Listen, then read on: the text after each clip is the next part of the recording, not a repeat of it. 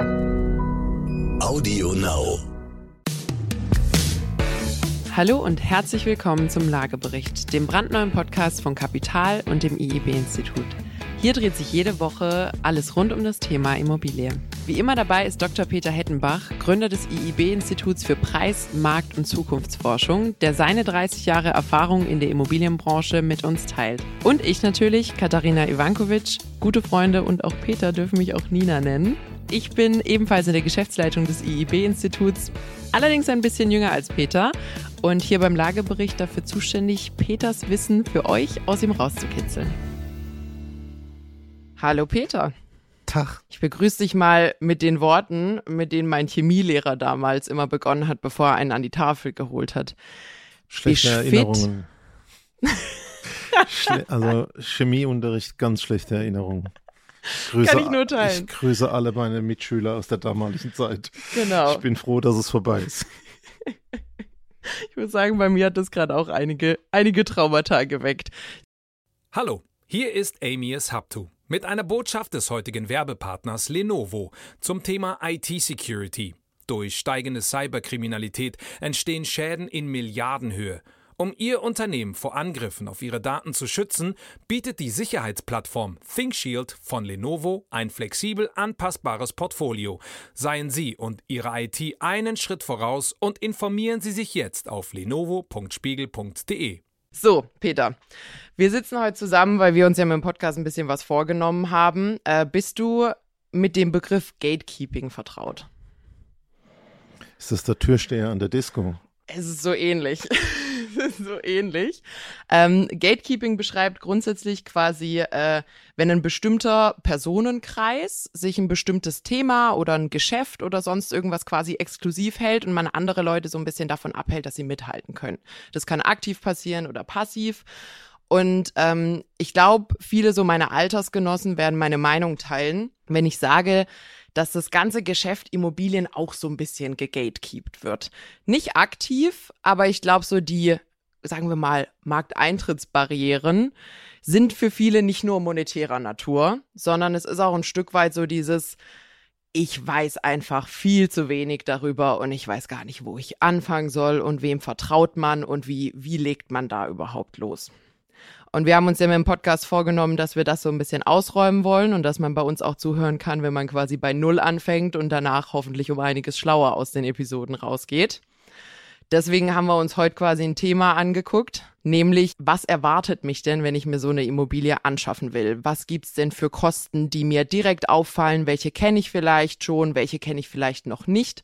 Und auf was muss mein Geldbeutel sich da vorbereiten? Also zum ersten habe ich mal festgestellt, dass du tolle Wörter kennst. Dankeschön. Ich bring dir auch immer mehr bei. Monetarisieren. Boah. Was ich nicht verstanden habe, wollen wir ein neues Haus bauen oder eins kaufen? Und das weiß ich noch nicht, je nachdem, was ich mir leisten kann. Wir machen es mal einfacher und kaufen mal eins, was es schon gibt. Das reduziert die Komplexität etwas. Und ähm, ja, dann würde ich doch mal sagen, wie fangen wir denn da an? Ja, also ich glaube, das Thema eine Immobilie ist teuer. Soweit sind wir. Ähm, ich glaube, das braucht man keinem großartig erzählen. Ähm, ich glaube auch das Thema so Renditeberechnung und so, da gehen wir in, in anderen Themen nochmal drauf ein. Wie relativiere ich denn den Preis einer Immobilie? Ist die wirklich teuer im Sinne von unprofitabel? Man kauft nämlich vielleicht lieber eine Immobilie für 500.000 Euro, die viel Geld abwirft, sich also schnell wieder refinanziert, als eine für 200.000 Euro, die am Ende nichts mehr zurückgibt. Das machen wir aber separat. Wir nehmen jetzt mal eine symbolische Summe äh, von 100.000 Euro, weil man damit so schön rechnen kann. Da muss ich aber schon im Schwarzwald was kaufen bei ja, dir. Ja, du, also sogar bei meinen Eltern im Schwarzwald wird's da inzwischen ein bisschen knapp, aber so ein kleines Gartenhütchen findest du da bestimmt. Nee, also wir gehen mal mit symbolischen 100.000 Euro ran, einfach damit man da wirklich auch schön sieht, was sich da äh, dann hochaddiert, auch prozentual. Und starten mal beim Kaufprozess. Vielleicht noch ein Punkt vorweg. Ist es elitär, äh, Immobilien zu kaufen? Ich glaube halt einfach, ähm, dieses Thema ist deswegen begrenzt. Die, Im Regelfall kaufst du dir in deinem Leben nie eine Immobilie oder eine. Du kennst ja meine Einschätzung von Projekten. Es ist also mal ein Projekt mit ganz vielen Unwägbarkeiten. Und ich denke, wenn man es einmal gemacht hat, weiß man noch nicht Bescheid. Und äh, da es wenig Menschen im Schnitt gibt, die öfters gekauft haben, ist es schon ein bisschen elitär und deswegen auch ein bisschen gefährlich. Ähm, und ich glaube, wenn wir es heute schaffen, ein bisschen Klarheit in die Sache zu bringen, wie man da so einen Kostenrahmen aufbaut und auf was man aufpassen muss, kommt man da einen Schritt weiter. Also ich glaube, es ist jetzt nicht per se elitär gegatekeept. Ist ja nicht unbedingt das Gleiche. Ja, aber klar, nee, ich denke, du hast vollkommen recht. Ich glaube aber die Kombination einfach von, es geht um viel Geld und ist damit halt risikobehaftet, für viele eine wirklich große, große Entscheidung. Und es ist nicht so ganz einfach, richtig transparent zu haben und Wissen aufzubauen. Gerade wenn man vielleicht nicht so wie wir in der Branche unterwegs ist, ist, glaube ich, das, was viele Menschen davon abhält. Das macht es nicht unbedingt elitär. Man kann natürlich auch sehr, äh, ich sag mal, wenig Angst vor Risiko haben, dann macht man das vielleicht auch mit weniger Vermögen gerne. Ähm, aber dafür sitzen wir ja heute zusammen. Gut, steigen wir mal ein. Also die Immobilie, also wir reden ja respektvoll vor diesen Gebäuden. Die Immobilie kostet 100.000 Euro. Welchen Fall haben wir? Müssen wir die uns auch noch von der Sparkasse leihen? Natürlich müssen wir die uns leihen. Okay. Also wir kaufen eine für mich. Ich bin nicht reich. Also ich kaufe ein Haus. Gut. Also wir machen uns schick und gehen zur Sparkasse und sagen, 100.000 Euro hätte ich gern. Einverstanden? 100.000 Euro kostet das Haus, was ich brauche. Hast du was gespart? Vielleicht habe ich so 20.000 könnte ich zusammenkratzen. 20 Prozent, das wäre ja schon mal ein guter Start. Also ich äh, kann dir versichern, die Sparkasse möchte natürlich das sogenannte Eigenkapital sehen, also zeigen, dass du ein fleißiges, schwäbisches Mädchen bist, von Schaffe, Schaffe, Häusle baue, nicht nur theoretisch, sondern auch praktisch schon mal was gehört hast. Und mit 20 Prozent Eigenkapital heißt 80.000 Euro Fremdfinanzierung, würde man heute schon eine vernünftige Finanzierung kriegen. Also das ist mal in Ordnung. 100.000 reichen uns als Kaufpreis, wenn du 20.000 gespart hast, 80 von der Bank kriegst, jetzt 100.000 in deinem virtuellen Portfolio hast. Ja, das hängt jetzt so ein bisschen davon ab, was ich für ein Häuschen kaufe. Da mein Häuschen ja auffallend günstig ist, gehe ich mal davon aus, dass es nicht ganz dem Zustand entspricht, was ich haben wollen würde. Und oh. da ich es auch ein bisschen hübsch mag. Jetzt gleich noch, noch mehr Geld ausgeben. Ich würde das mal ein bisschen zurückstellen. Ähm, kaufst du das Objekt mit einem Makler oder ohne? Mit einem Makler. Warum? Das konnte ich mir nicht aussuchen, den hat der Verkäufer beauftragt. Im Bestellerprinzip. Und äh, jetzt musst du die Hälfte davon bezahlen. Ah, da kommen ja schon mal nochmal ganz zusätzliche Kosten. Genau. Also den Makler müssen wir da auch noch mit einbauen. Richtig. Äh, an der Stelle vielleicht eine gute Nachricht für Käufer in vielen Orten. Äh, seit Dezember, grob kleines Weihnachtsgeschenk war das ungefähr vom Gesetzgeber für Käufer, dass die Regelung zur Maklerprovision wurde angepasst. Früher oder vielerorts wurde die eben vom Käufer bezahlt, vollständig. Jetzt muss mindestens 50-50 geteilt werden oder vom Verkäufer mehr bezahlt werden. Das heißt, vielleicht spare ich da den ein oder anderen Prozentpunkt im Gegensatz zu wenn ich letztes Jahr gekauft hätte. Genau, aber in unserem Budget müssen wir jetzt schon mal das erste Loch stopfen. Wir müssen nämlich noch ein bisschen was für den Makler bezahlen. An der Stelle will ich aber auch nochmal äh, Lanze für Makler brechen, äh, deren Ruf ja nicht immer gut ist. Ich glaube, dass beim Kauf und Verkauf einer Immobilie wirklich so viele Risiken äh, stecken. Also von sind die Unterlagen richtig, sind Mängel vorhanden, sind juristisch alle Schritte gemacht, dass das wirklich ein Profi mit unterstützen sollte. Und deswegen äh, glaube ich, ist die professionelle Unterstützung von einem Makler wirklich beim Kauf-Verkaufprozess sinnvoll. Und für mich liegt die Betonung auf professionell. Also er sollte schon mehr wie einmal eine Immobilie verkauft haben. Äh, erst dann entsteht tatsächlich auch ähm, da ein Stück Kompetenz, also so viel mal zwischendurch. Gut, gehen wir mal zurück. Was kostet denn so ein Makler? Also ich habe mal gehört, dass einige jetzt, sagen wir mal so, drei Prozent der Kaufsumme für mich, zwischen 1,5 und drei Prozent, je nachdem, wo man unterwegs ist. Das ist schon mal eine gute Zahl. Also irgendwo so zwischen 1,5 und drei Prozent als die Hälfte, die du als Käufer bezahlst, ist sinnvoll. Äh, Gehe ich mal, du hast mir ja eine einfache Rechnung gemacht, in mein Budget 100.000 und jetzt muss ich da noch irgendwie 3% da reinpacken. Mhm. Also sind wir irgendwie bei 103.000. Genau. Wo nimmst du denn das Geld her? Also die 20.000 war alles, was ich hatte. Jetzt wird's ein bisschen eng. Hättest du ein bisschen später zur Bank gehen müssen. Nee, das heißt, die drei Prozent, die da on top kommen, die werden natürlich fällig beim Notartermin oder nach dem Notartermin. Cash. Die müssen also beim Käufer vorhanden sein. Hätte ich also ein bisschen mehr sparen müssen. Okay. Aua, Nein? nächste Schmerzen. Oh. Notartermin. Oh. Arbeitet der komplett kostenfrei? Ist der so gestützter Beamter vom Staat? Schön wär's. Schön wär's. Das heißt, du sagst mir, dass da noch mehr auf mich zukommt. Richtig? Hm. Okay, ich hätte noch mehr sparen sollen. Gut.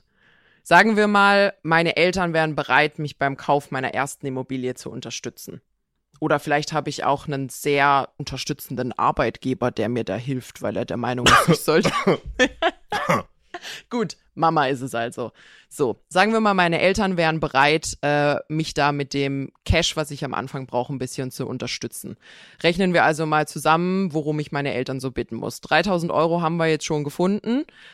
Du hast gerade gesagt, Notar, nächster Kostenpunkt. Ich bin aber noch nicht glücklich. Oh nein. Der Notar, der sitzt da. Ich wünsche übrigens mal viel Spaß bei so einem Termin, das muss man mal erlebt haben. Also im Schnelllese-Wettbewerb würde ein Notar wahrscheinlich alle Preise abräumen. Sehr, sehr schnuckelige, beschauliche Situation. Ich wünsche dir viel Spaß, guck dir das mal an.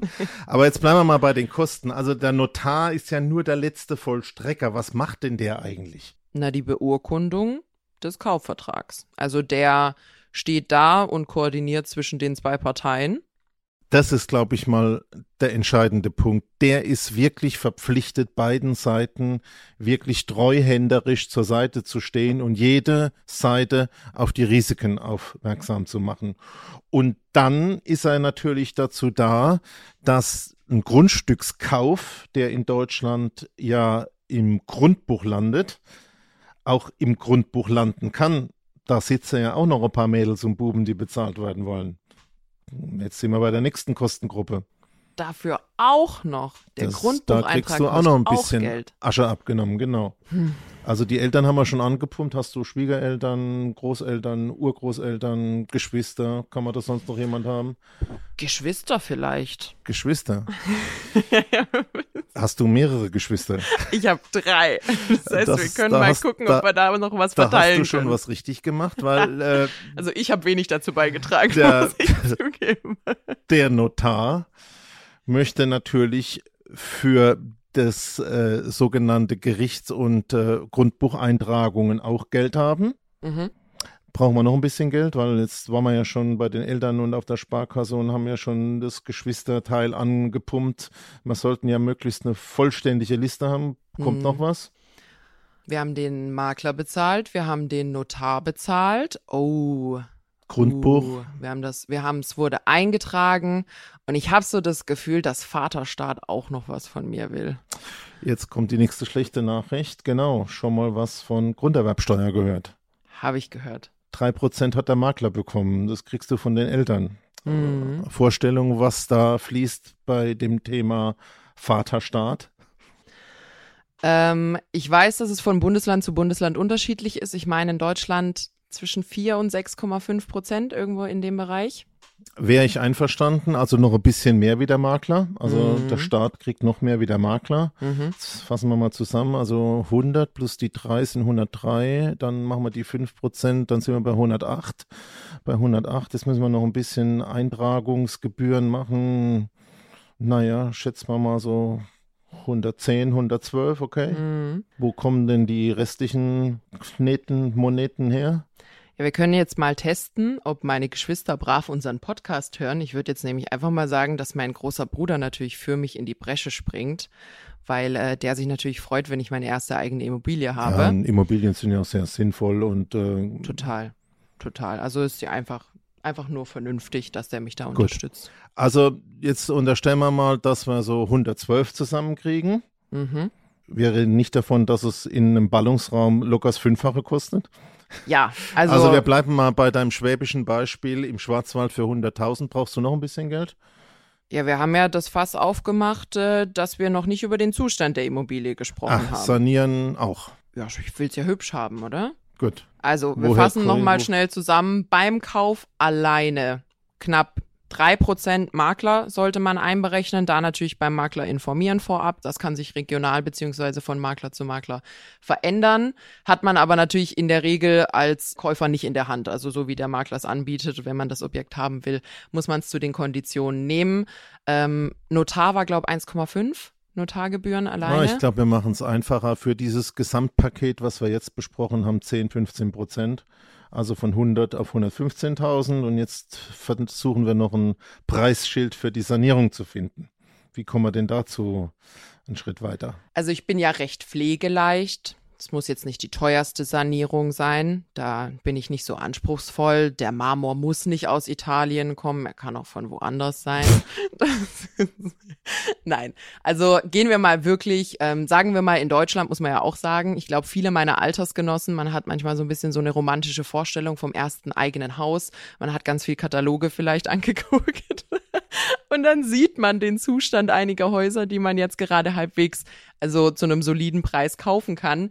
Und die sind natürlich, äh, ja, eher äh, hätten meiner Uroma gefallen, aber nicht ganz mein Stil. Also ich sehe vor meinem inneren Auge grüne Badfliesen, ich sehe viel unschönes Holz. Also das finde ich jetzt nicht so pralle. Ich glaube, das werden auch ein paar Ikea-Möbel nicht regeln. Da müssen wir also schon einmal, oh, oh, einmal ran. Oh, oh. Jetzt haben wir ja noch einen neuen, neuen Kostenposten. Jetzt willst du ja auch noch Einrichtung haben.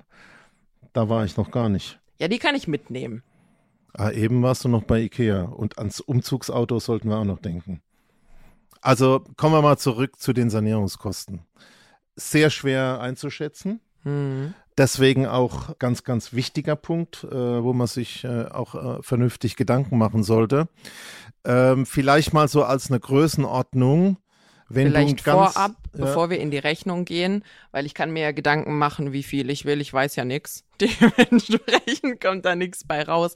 Wer kann mir denn helfen bei sowas? Also das ist das nächste Problem. Äh, es könnte, wir haben ja schon mal drüber gesprochen, ein Architekt sein, Mhm. der aber auch dann nochmal Honorare haben möchte. Es könnte natürlich auch ähm, ein Handwerkerangebot sein und es Mhm. ist auch der übliche Weg, weil du schaust dir es ja an und sagst, ich hätte gern neue Fenster oder neue Böden oder ich hätte gern noch ein paar andere Wände oder einen Anbau. Ähm, und solange das nicht eine ganz massive bauliche Veränderung ist, jetzt bin ich schon wieder im Baurecht, ähm, glaube ich, ist ein Handwerker ganz gute äh, Adresse. Also du solltest dir mal ein paar Gedanken machen, welche Gewerke betroffen sind. Wir haben ja schon geklärt, was Gewerke sind. Und ich würde mal eine Zahl festmachen, wenn du richtig intensiv innen arbeiten willst, kannst du schon mal 1500, 2000 Euro der Quadratmeter rechnen. Also ähm, bei deinem Häuschen mit 100.000 Euro. Jetzt machen wir mal auch wieder eine einfache Rechnung. Das hat auch noch 100 Quadratmeter Wohnfläche. Könnte da schon mal locker 150, 200.000 Euro obendrauf kommen. Aber ich habe es doch für nur 100 gekauft. Also ich bitte alle Hörer Vorsicht vor der Nina. Sie tut so einfach, aber sie ist natürlich ausgekocht. ähm, also was ich sagen möchte, wir sind jetzt ja schon bei einem Kostenrahmen, der ist mal zwei. Ja. Also wir sind nicht mehr bei 100, wir sind nicht mehr bei 110 oder 115. Jetzt sind wir schon an dem kleinen Beispiel beim Doppelten, ich glaube bei 200.000 Euro. Und das macht eigentlich deutlich, wie schnell da was verrutscht. Hm. Und äh, wenn dann der Partner kommt und sagt, ach, so ein bisschen Echtparkett aus Eiche wäre jetzt auch nicht schlecht, da kommt es sehr schnell aus dem Lot und ich bitte deswegen wirklich, ein vernünftiges Budget aufzubauen. Und ähm, das sind jetzt nicht mal so, was wir da im Kopfrechnen machen, sondern das sollte also jetzt mal wirklich sein. Kaufpreis haben wir. Wir haben das Thema an Nebenkosten für den Kauf. Das ist der Makler, Notar, Gericht, Eintragungsgebühren.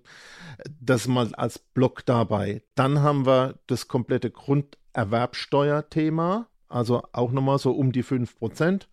In Nordrhein-Westfalen und so wird ein bisschen tiefer zugegriffen, muss man sich genau einen Überblick verschaffen. Und dann ist man wirklich bei diesem Thema Umbauen. wirklich vernünftige Angebote holen und ähm, da wäre meine Bitte, nicht nur zwei oder drei Vergleichsobjekte zu machen, ich glaube, das ist mittlerweile Allgemeinwissen, sondern es gibt den großen Vorteil, in Deutschland haben wir ja alles nach dem Deutschen Institut für Normen geregelt. Es gibt einen Kostenrahmen, den DIN 276 Kostenrahmen. Oh, jetzt werden wir sehr deutsch. Und da wir ja im Internet unterwegs sind, kann den sich auch eigentlich jeder runterladen.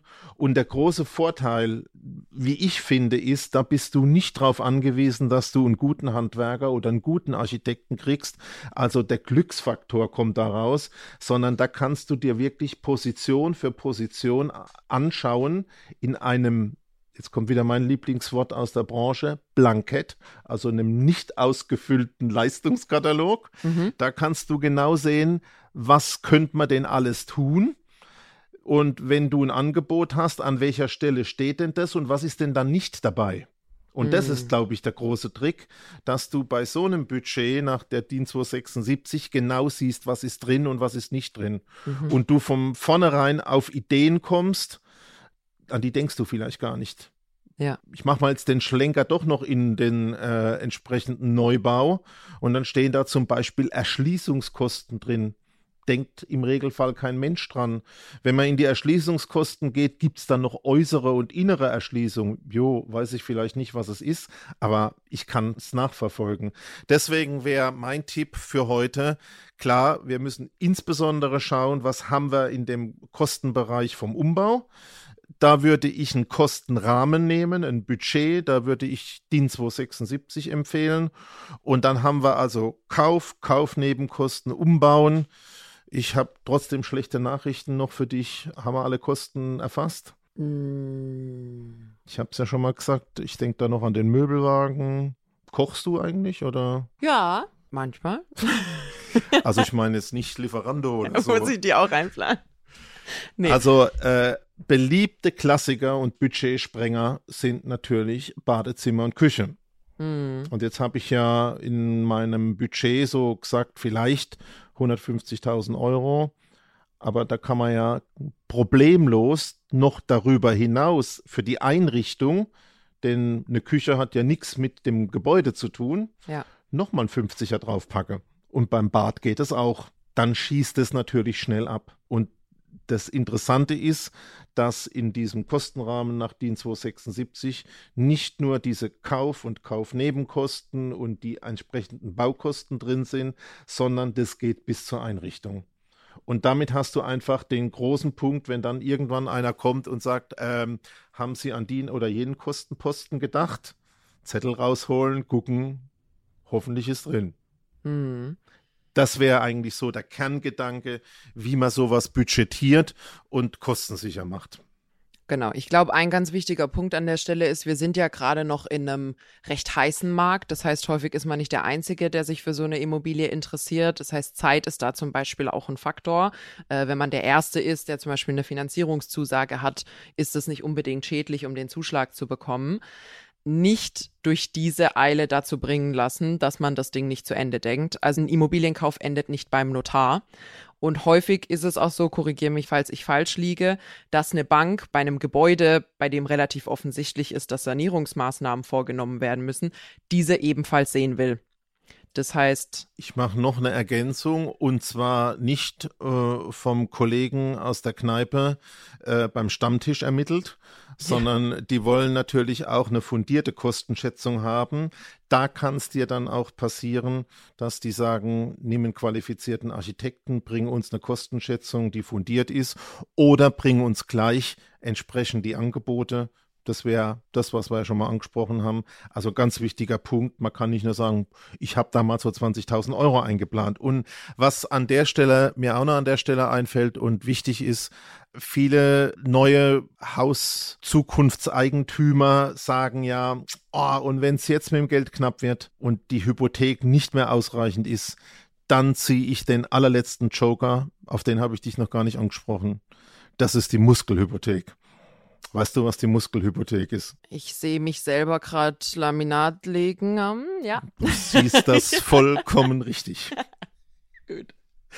also dann damit, wird ja. das Thema nochmal gezogen. Aber ich habe eine große Familie. Ich habe ja gehört, dass du Dutzende von Geschwistern hast, die Mindestens. alle helfen können. Mhm. Und jetzt geht's also richtig zur Sache und da kann man ja zum Schluss die Kosten nahezu auf Null bringen. Einverstanden? Nein. Größenordnung, du kannst bei voller Eigenhilfe mhm. vielleicht 30 Prozent dieser Renovierungskosten wegbekommen. Der Rest ist Material und sonstiges. Also auch da wird oft ein Kalkulationsfehler gemacht und gesagt, Mensch, also Mach mal einfach selber. Halbe, halbe. Also mindestens mal halbe, halbe. Aber ja. weil wir ja besonders gut sind, die Ivankovic haben es ja handwerklich voll drauf, machen wir eher 70 Prozent Ersparnis. Wird die Bank an der Stelle auch nicht sagen. Also äh, der letzte Versuch, die Hypothek aufzustocken, ist im Regelfall die Muskelhypothek. Aber auch da Grenzen. Gut. Ich glaube, zusammenhängend, das wird jetzt vielleicht der Peter nicht so gut finden, aber ich glaube, zusammenhängend können wir sagen, so ein Immobilienkauf sollte man nicht unbedingt als Produkt sehen. Du kaufst nicht einfach ein Häuschen, sondern eher als Projekt. Also da muss richtig ein Plan dahinter sein, mit was passiert denn die zwölf Monate nach dem Immobilienkauf und wie finanziert man das. Und ähm, da ist wirklich, also das muss vorher durchdacht werden. Äh, wir gehen auch noch auf einige von diesen Themen in anderen Folgen ein. Das ist ja ein riesen, ein riesen Schlechte Ding. Nachrichten. Schlechte Nachrichten. Hm? Mir sind noch zusätzliche Kosten eingefallen. Oh nein. Jetzt freuen sich die Finanzierer. Die Zwifi. Weißt die du, was die Zwifi ist? Zwifi. Also Vieh wahrscheinlich für Finanzierung, mhm. Zwischenfinanzierung. Ah. Oh. Aha. Jetzt kommt ja noch dieses Thema, dass du wahrscheinlich die alte Wohnung noch ein bisschen bezahlen musst, noch ein bisschen renovieren musst, noch ein bisschen Zeit brauchst äh, und vielleicht nicht alles klappt. Und wenn du noch Umbaumaßnahmen hast, kommt vielleicht auch der eine oder Handwerker zu spät. Oder wenn du zum Beispiel heute guckst, äh, ich habe mich heute mit einem Holzbauer unterhalten, der geweint hat und gesagt hat, die Preise von Holz liegen heute bis zum Dreifachen im Vergleich zu vor einem Jahr.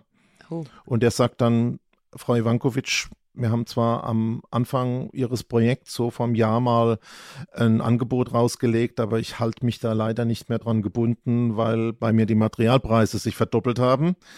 Also jetzt kommt neben dem ganzen Zeug auch noch Zwischenfinanzierung durch. Ist jetzt wahrscheinlich nicht so arg viel, aber du siehst äh, genau das, was du sagst. Mach dir ein vernünftiges Budget und guck immer, was du hast und im Extremstfall zum Schluss Dinge wegnehmen. Also zum Beispiel die Spülmaschine sein lassen und einen Mann heiraten oder so was man nicht alles auf sich nimmt. Ich habe jetzt gedacht, ich krieg da Ohrfeige dafür, aber okay, es ist Freitagmittag, ein bisschen später. Es ist nochmal gut gegangen, aber ich habe es probiert. Ja, also ich glaube, da, da ist äh, wirklich, also das Thema Budget. Ich habe einen Kollegen, der heißt Peter, der sagt immer, Budgets macht man und an die hält man sich auch. Die werden ähm, eingehalten, genau. Genau, also da wirklich muss man, glaube ich, auch wirklich hart mit sich selber sein, dass man da eben nicht verliebt durchs Möbelhaus läuft und sagt, vielleicht kann es doch die Küche für 7000 Euro mehr sein. Wenn da 7000 Euro mehr für die Küche einfallen, müssen es halt 7000 Euro weniger fürs Bad sein. Dann müssen die Brausen für die, die Duschwanne doch wieder rausfallen. Du äh, für die Badewanne. Ja, ich habe ein bisschen was gelernt in den Jahren, in denen wir zusammengearbeitet haben. Vielleicht ein letztes Thema. Wir haben jetzt über Budgetierung gesprochen äh, über Pläne, die vorab gemacht werden müssen, nicht können, müssen und die Menschen, die einen dabei unterstützen können. Vielleicht ein wichtiger Punkt noch aus unserer Brille. Wir beschäftigen uns ja ganz viel mit dem Wert von Immobilien. Ein wichtiges Thema, vielleicht sind ein paar von euch auch Autoschrauber und ähnliches. Das, was man in ein Objekt reinsteckt, kann nicht einfach auf einen Verkaufspreis draufgerechnet werden. Da sind wir jetzt nochmal zum Abschluss ganz vernünftig. Also da wirklich, ähm, wir beschäftigen uns ja, wir haben Millionen von Immobilien analysiert und man hat auch wirklich ab und an mal Leute am Telefon, die sagen, sie, ich habe dieses Haus gekauft für 200.000, ich habe saniert mit teuersten Materialien und mit Architekt und Design und teure Küche und allem für 300.000 Euro. Und jetzt sagen sie mir, mein Haus wäre nur 350.000 Euro wert. So, das ist zunächst einmal eine sehr harte Wahrheit, glaube ich, für viele, die das gemacht haben. Ein Invest kann nicht einfach auf den Wert der Immobilie draufgerechnet werden. Märkte haben Grenzen. Wenn ihr zum Beispiel irgendwo in einer ländlicheren Gegend unterwegs seid, und ihr preist euch mit quasi dem Wunsch, den ihr später hättet, weil man darf sich ja nicht verlieben in der Immobilie, vielleicht bleibt man nicht für immer, die muss schon auch wieder verkaufbar sein. Kaufpreis plus Renovierung ist nicht Verkaufspreis ist selten Verkaufspreis vielleicht noch ja. an der Stelle. Vielleicht magst du da noch also ein, zwei Worte ein, dazu ist ein sagen. tiefer äh, Griff in die Kiste, aber wirklich absolut wichtig. Unterstreichen Doppelpunkt. Wir haben jetzt sehr aus der Käufersicht auch geschaut. Aber eigentlich hast du an der Stelle einen tollen Tipp für die Verkäufer rausgehauen. Und der heißt, wenn du tatsächlich jetzt ein Objekt verkaufst, weil vielleicht deine Eltern im Schwarzwald gestorben sind oder sonst was, dann empfiehlt sich im Regelfall eben aus dem Grund genau nicht zu sanieren. Also das Haus in dem alten, in dem verlassenen Zustand äh, im Prinzip zu veräußern. Warum? Weil der Käufer natürlich andere Ideen hat, sein Geschmack dort reinpacken möchte und äh, vielleicht all das, was jetzt mühevoll da reingesteckt worden ist, wieder zunichte macht. Und es gibt in dem Vertrieb ja die alte Geschichte, dass der Verkäufer immer Vergangenheit repräsentiert. Schauen Sie mal, in diesem Zimmer sind meine Kinder groß geworden und der Gartenzwerg war der Lieblingsgartenzwerg von der Oma. Und der Käufer hat natürlich eine Idee von der Zukunft. Der sagt, da ist mein großes Digital Play Center darin. Ähm, und deswegen kann man eigentlich fast grundsätzlich sagen, vor dem Verkauf keine Sanierung machen. Das Geld ist nicht mehr reinzuholen. Äh, da hat was mit Geschmack zu tun und das äh, entscheidet eigentlich der Käufer in die Zukunft. Genau. Ich fasse nochmal unser ganzes Thema Budget zusammen. Als allererstes, ein Immobilienkauf ist ein Projekt. Es ist nicht das gleiche, wie einfach in den Laden zu gehen und sich eine Jacke zu kaufen. Man kennt es vielleicht vom Autokauf. Da plant man auch die Steuer und die Finanzierung äh, und potenzielle Reparaturkosten und Versicherung mit ein. Beim Haus muss es nicht nur das sein, sondern auch wirklich, denkt nicht an den Tag bis zum Notar, sondern wirklich mindestens zwölf Monate danach die müssen auch bezahlt werden. Die Kohle muss auch da sein. Das wird mit aller Wahrscheinlichkeit ein Bankberater auch fordern. Also, dass man nicht nur sagt, ich hätte gern die 80.000, die zu meinen 20.000 fehlen, sondern der wird wirklich sagen, wie ist die Einkommenssituation, um auch die Kaufnebenkosten zu decken. Da kommt eine Rechnung vom Finanzamt und die lassen nicht großartig mit sich diskutieren an der Stelle. Und äh, wie ist der Sanierungsplan und was ist der Kostenplan dafür und wie soll das finanziert werden? Weil natürlich auch die Bank wenig Interesse daran habt, dass ihr sechs Monate später auf der Matte steht und sagt, ups, äh, da ist was passiert. Genau, frühzeitiger Kontakt zum Finanzierungsmenschen, egal wo der her ist, ist, glaube ich, sinnvoll. Und die Buben und Mädels haben ja oft auch richtig Erfahrung. Ja, die machen genau. fünf Stück am Tag äh, und machen viele in der Woche und noch mehr im Monat. Und das ist eigentlich das, was die Erfahrung in so ein Projekt bringt, die man selbst nicht hat und damit auch Sicherheit. Genau, nochmal zu den harten Zahlen. Wenn man kauft, mal schnell die äh, Renovierungskosten ausgeklammert, wenn man kauft, muss man auf den Kaufpreis 12 bis 15 Prozent draufrechnen, die Cash vorhanden sein müssen. Also das kann, da gibt's kein Drumherum, die werden am Anfang fällig und die müssen da sein. Man braucht das Eigenkapital für die Bank, sonst wird man beim Zins abgestraft oder kriegt womöglich nichts. Und wenn es dann an das Thema Renovierung geht, ein paar wichtige Eckpunkte. Wenn man wirklich einen Rundumschlag macht und sagt, mein Gott, ist dieses Gebäude abscheulich, wenn wir nur noch die Säulen stehen lassen und die tragenden Wände und alles neu machen, dann kann ich es mir vorstellen.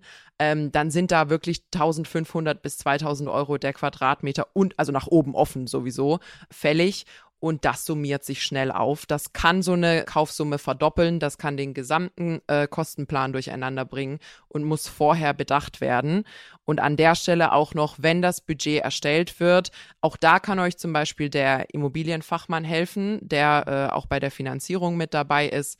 Lasst euch einen Überblick über den Markt geben schaut, wie viel Geld es Sinn macht, in diese Immobilie zu stecken, damit das eben auch ein quasi kapitalanlagenmäßig eine smarte Entscheidung ist. Wenn ihr natürlich verliebt in das Objekt seid und man sagt, Mensch, ich will diese Küche haben, wenn es ein Verlustgeschäft ist, dann äh, ist der Ertrag, den ich daraus habe, dass ich jeden Tag glücklich abends dort mein Abendessen koche, ist das auch legitim.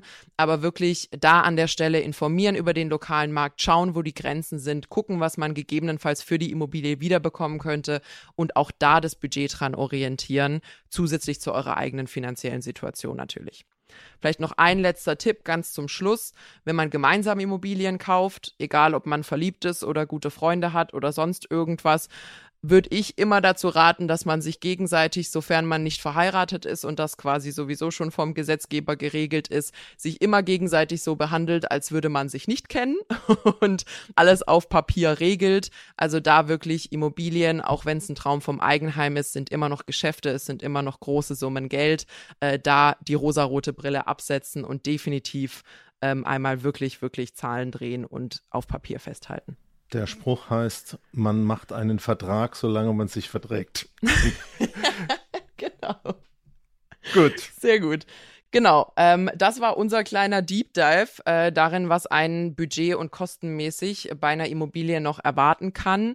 An der Stelle natürlich in keinster Weise irgendwas, was jetzt schwarz malen soll. Aber ich glaube, da muss man einfach realistisch sein. Das kann je nachdem, was man sich da an Immobilie anschaut, äh, wirklich mal ein ordentlicher Batzen Geld sein. Und lieber weiß man es vorher, als dass man es erfährt, wenn dann die, die Post kommt.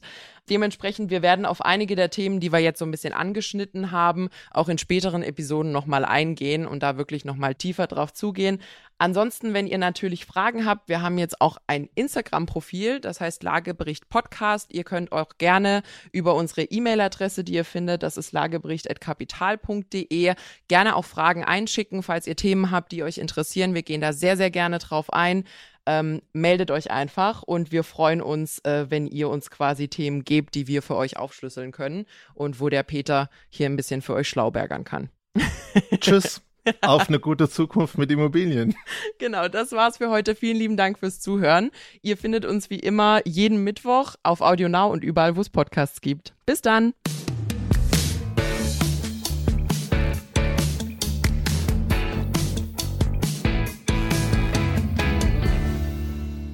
Zum Schluss möchten wir euch noch einen Podcast empfehlen und dafür lasse ich einfach die Host selbst zu Wort kommen. Hallo, wir sind Raimund Brichter und Etienne Bell von NTV. Wir sind die Hosts von Brichter und Bell Wirtschaft einfach und schnell und damit ist auch eigentlich schon alles gesagt. Genau, wir liefern euch nämlich jeden Montag einen Begriff aus Wirtschaft und erklären euch in 10 Minuten alles dazu, was ihr wissen müsst. Immer aktuell, immer verständlich. Hört rein bei AudioNow und ntv.de. Und natürlich überall, wo es Podcasts gibt. Audio Now.